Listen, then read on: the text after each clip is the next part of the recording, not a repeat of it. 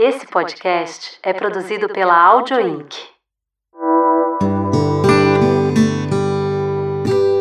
Vieses Femininos, por Elisa Tawil. Welcome. Thank you, Elisa.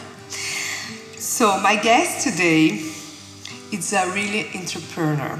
From kombucha manufacturing through angel investments, saving electricity systems, supporting a dancing TV show, an incredible singer.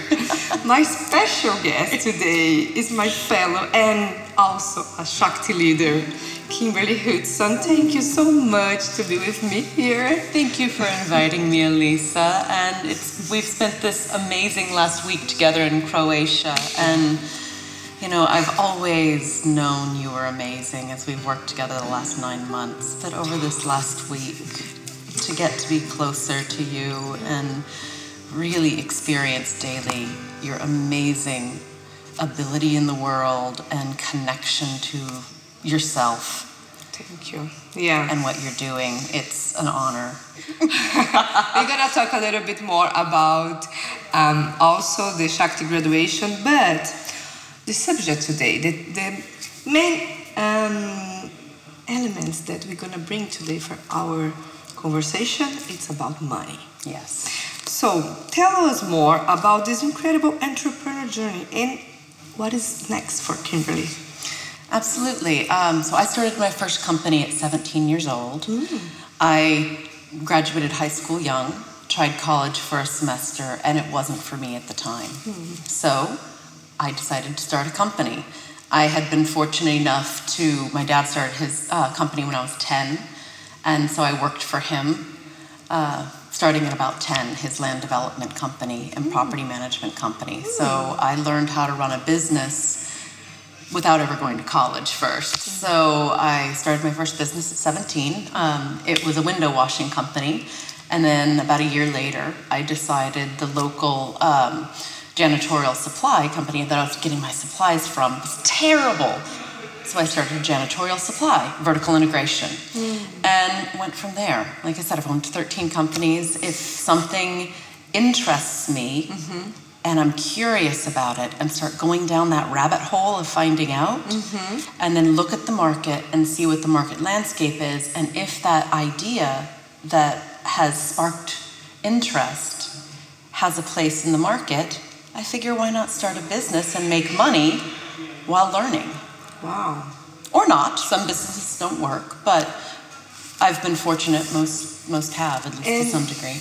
How have you been dealing with this failing process? Because running more than 13 um, companies, one, one of them um, go up, Yes. others go down. Yes, they do. How do you deal with this? Uh, well, first of all, let me say that so often we don't talk about failure Yeah. in the business world, right? We, and especially if you look at these niches like the technology market, you know, we look at these, you know, unicorns is what we call them. You know, these gigantic companies that started in somebody's garage and they're fantastic, but we don't teach ourselves and each other how to fail Yeah. and that it is a very painful process. You have to mourn it, you have to shut it down, you have to legally go through the process to kill your baby, basically. Yeah.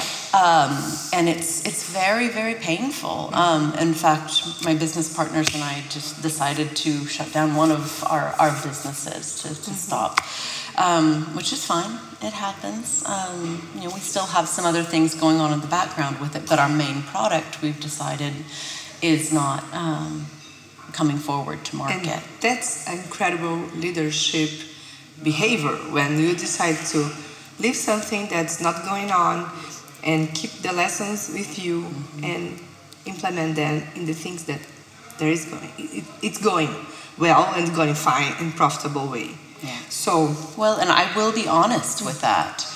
It took me probably two years longer than it should have to actually have that conversation hmm. about closing it down because it is so difficult. Hmm. And so I encourage people to follow your instincts, and especially as a leader and an owner of a company, a CEO, if you see that things are not going well, if you feel that it is not sustainable, if you feel like your business isn't going to go forward, really take some time, get a mentor, get somebody in your life that can help give you some direction so that you don't go through a couple of years of pain. Mm, interesting. Yeah. Um, and what is this relationship between leadership, male leadership, and also financial leadership? Well, for so long, women have been told that they cannot be part of the financial picture. Yeah. For thousands of years, for the most part, women have been removed from finance. In fact, women have been a currency in and of ourselves, right? Mm-hmm. We've been traded, we've been sold. And so now we have the opportunity to change that conversation within ourselves. And it is an internal conversation in how we talk to ourselves and how we act in the world, which is an outward um, action of how we talk to ourselves.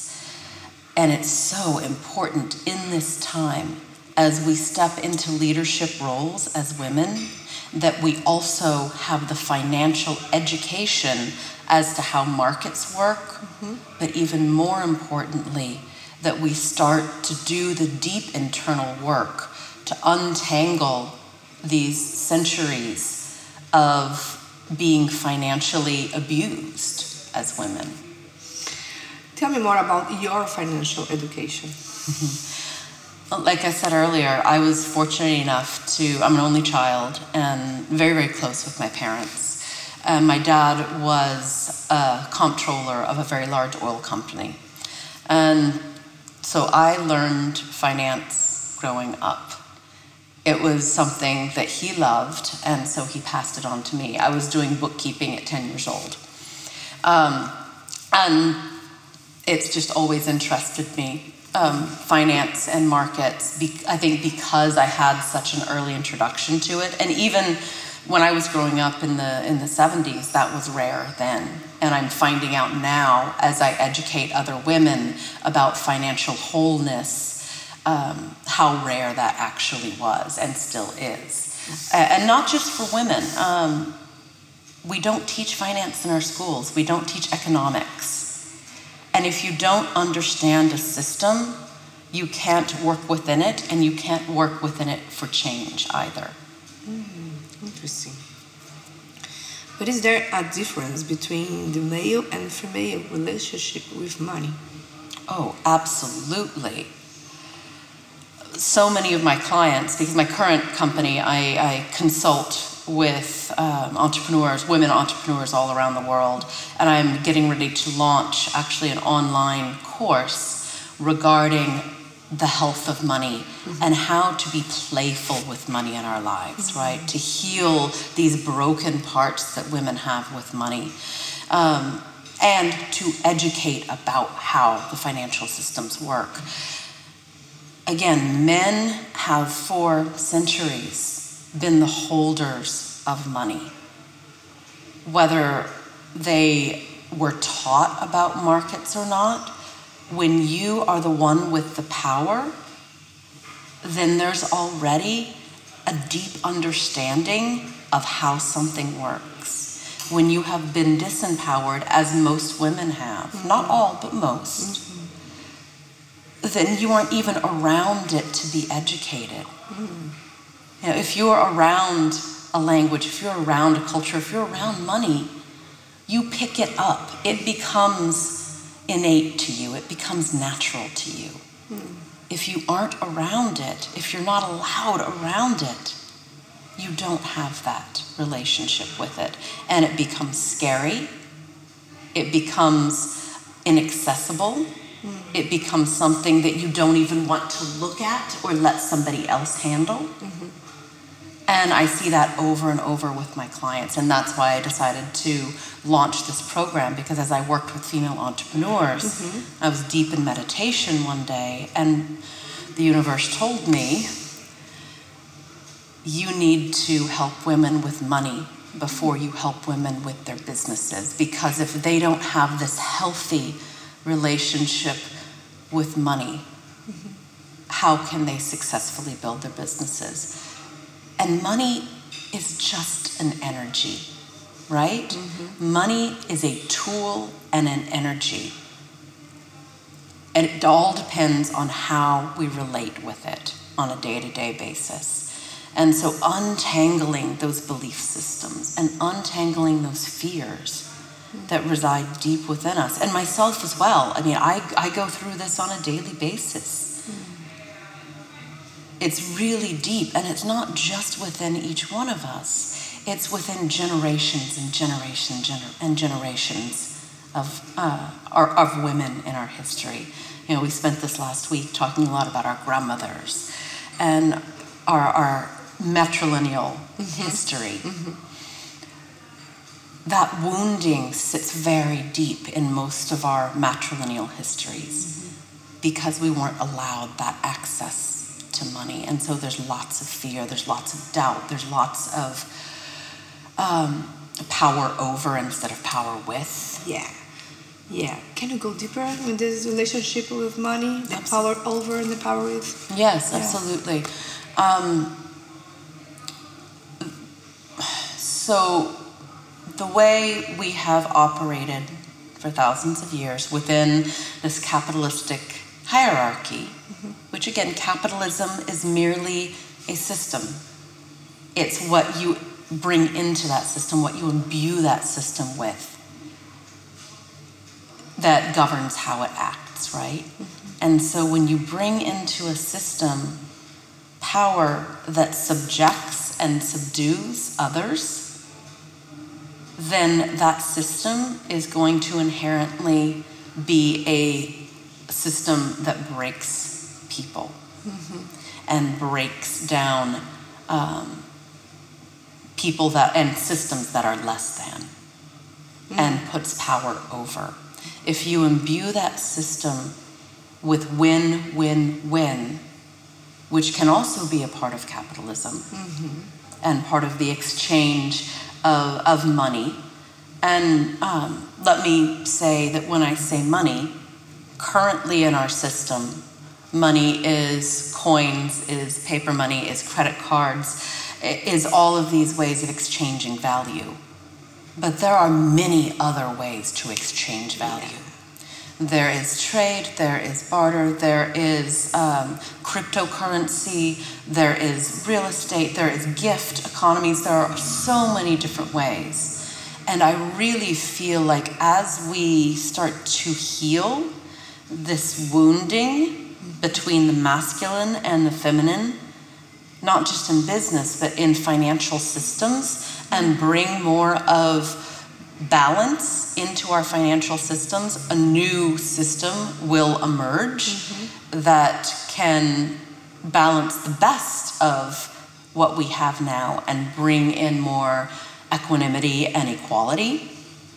And I don't know what it's going to look like yet. That's something that all of us get to create together hmm. and to figure out together. Mm-hmm. And how important is the female, female uh, financial independence in this environment? Oh, it, it's, it's crucial.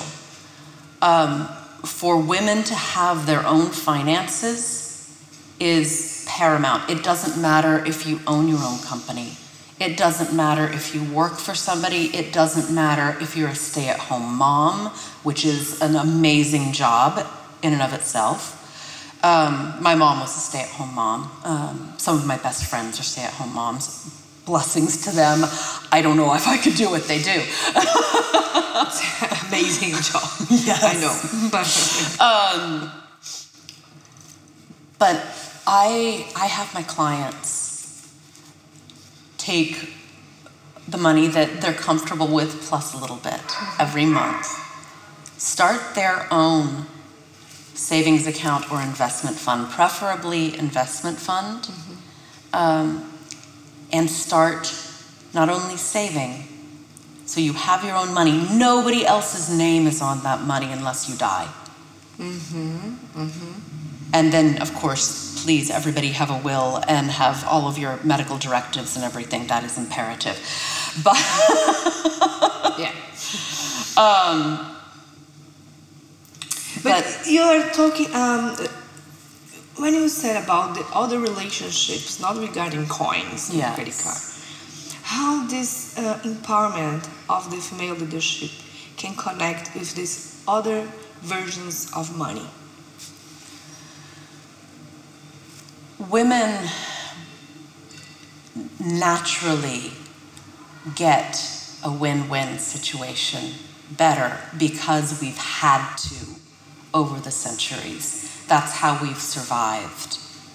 Is we've survived with our sisters, we've survived with our aunties, we've survived cooking together and cleaning together and gleaning the fields together and planting the fields together. That's how life has survived.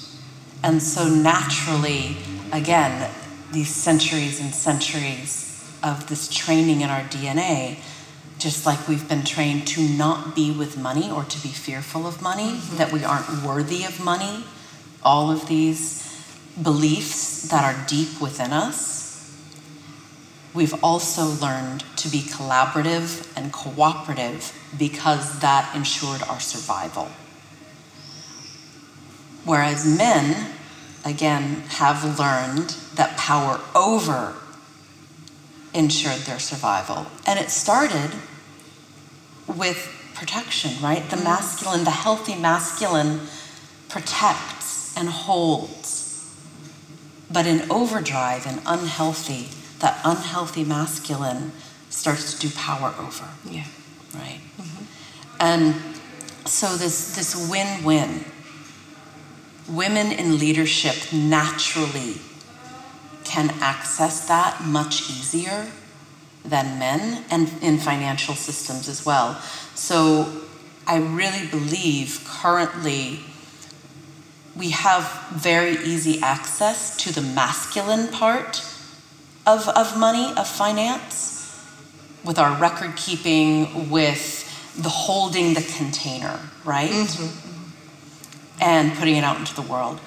The feminine part of it, which is that collaboration and cooperation and win win, that's still coming in. That's still not clear.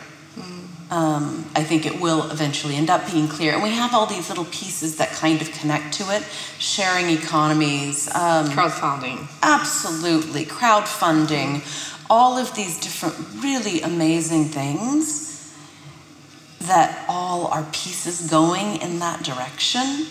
Um, but who knows what new financial systems are going to end up looking like? And we can choose to be excited about that and embrace it because we have done the job of educating ourselves, or we can be fearful of it and push it away.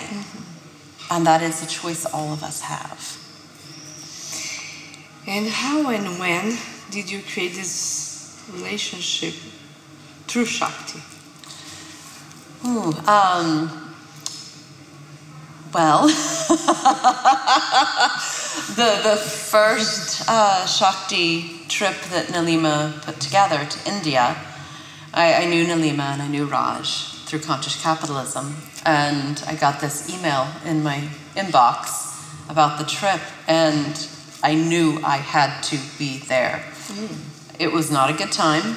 I was um, just coming out of putting a lot of money in this business that now is closing down, um, starting a new business. It was not a good time to go to India for two weeks, and I went anyway. And on that trip, a group of us, uh, actually, all of us were talking about it, but a group emerged that ended up being the faculty for the Shakti Fellowship. And through Nilima's um, framework, we have put together this nine month fellowship program that really addresses a lot of these things that we've talked about today, which is, you know, win win power with uh, instead of power over, all of these concepts of balancing the masculine and the feminine in all of us that is crucial in our leadership, in our daily lives, and in our financial lives. And how do you connect this faculty experience in your business and also in your, in your entrepreneur future? Well, first of all, um, my my other faculty members and the whole Shakti cohorts are this amazing sisterhood of support and of resources that I am deeply grateful for. I would not be where I am right now. I'd be in a very different place without that. Um, and it has taught me to um, think in different ways because the faculty, these women, we all came together the way we did for a reason. We're all brilliant in our own ways that are extremely different. Mm.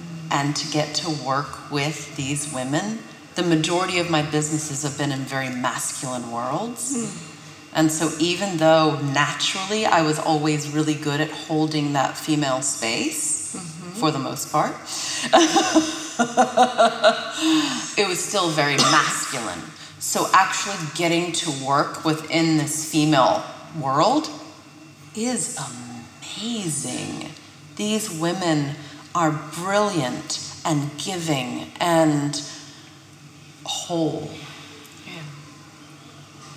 And to have the opportunity to work with them and to work with all of you is one of the joys of my life.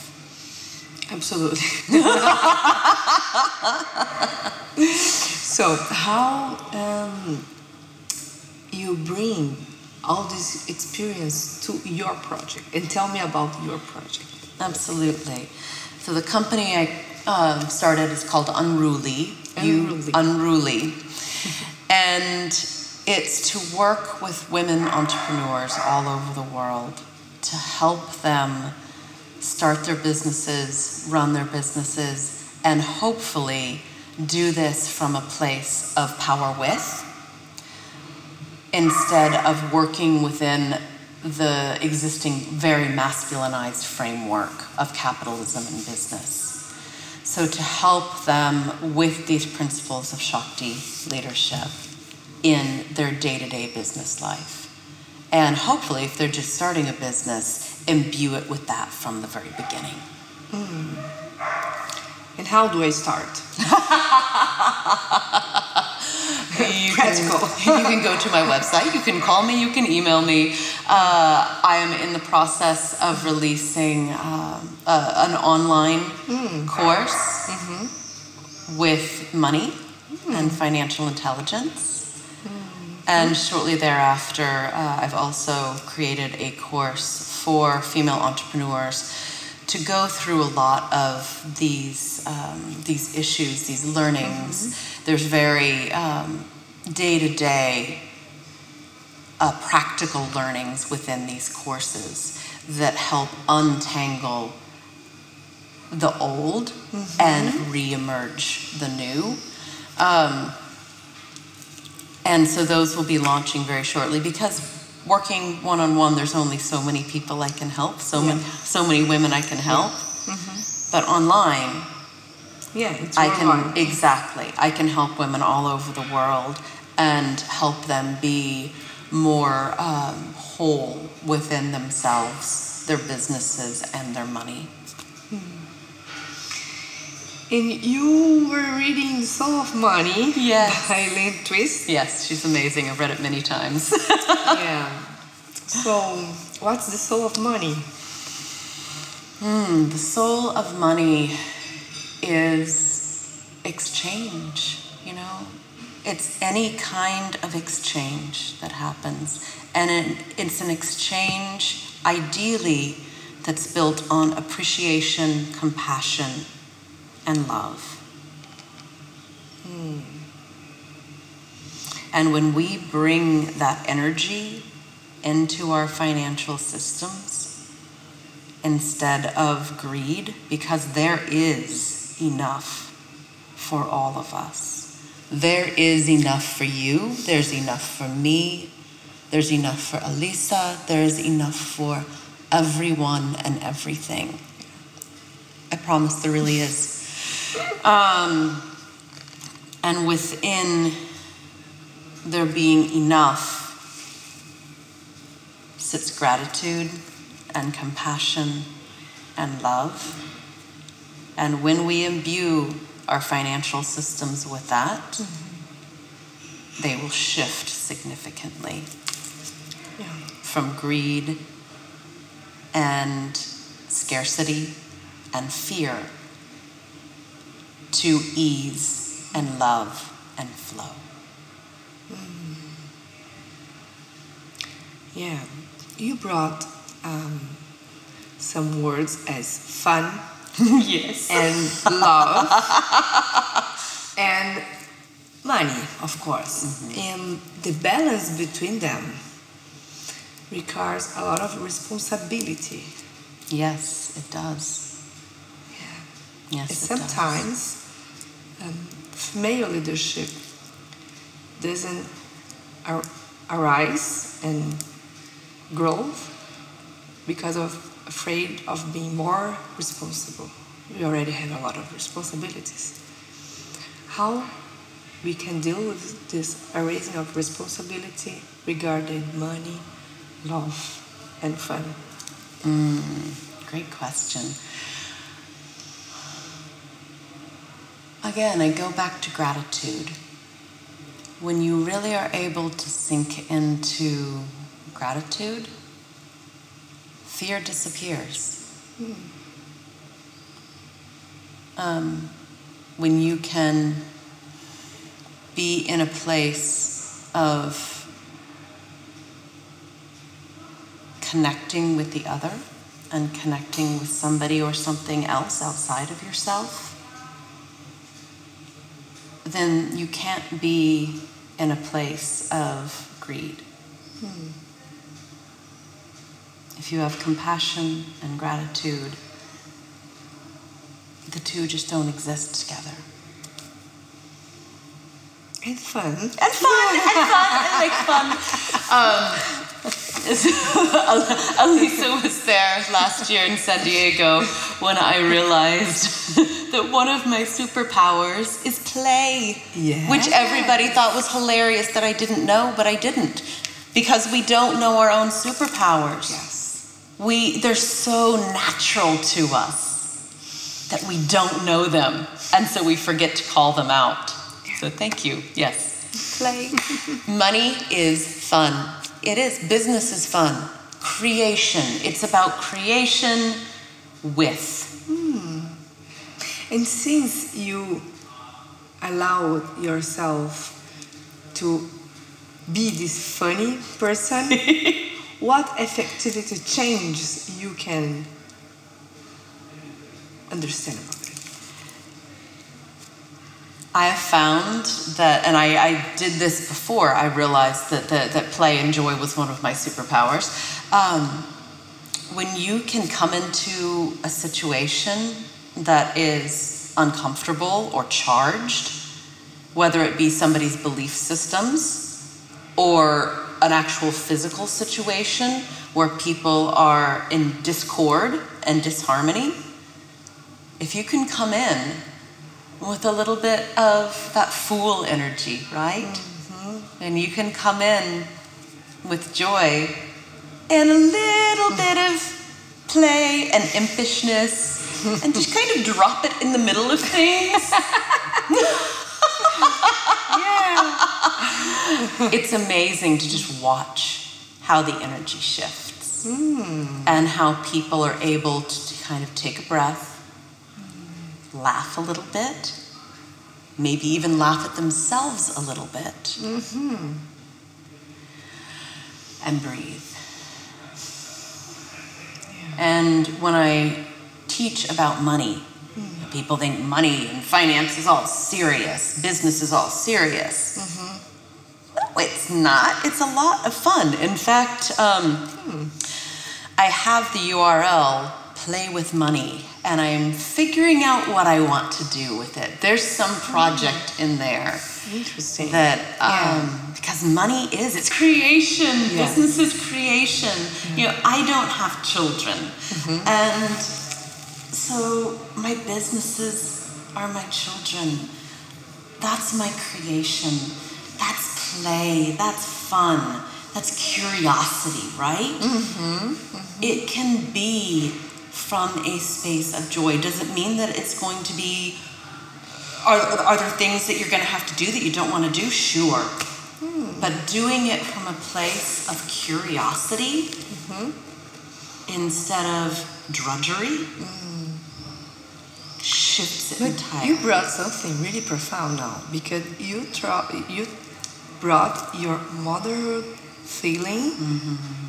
that we printed in our family yeah. to the business. Yes.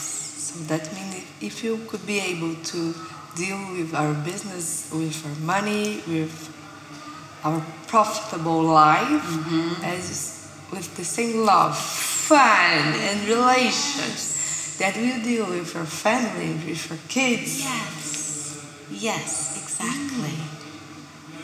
The same care, the same love, the same joy, the same generosity, the same frustration sometimes. Um, yeah.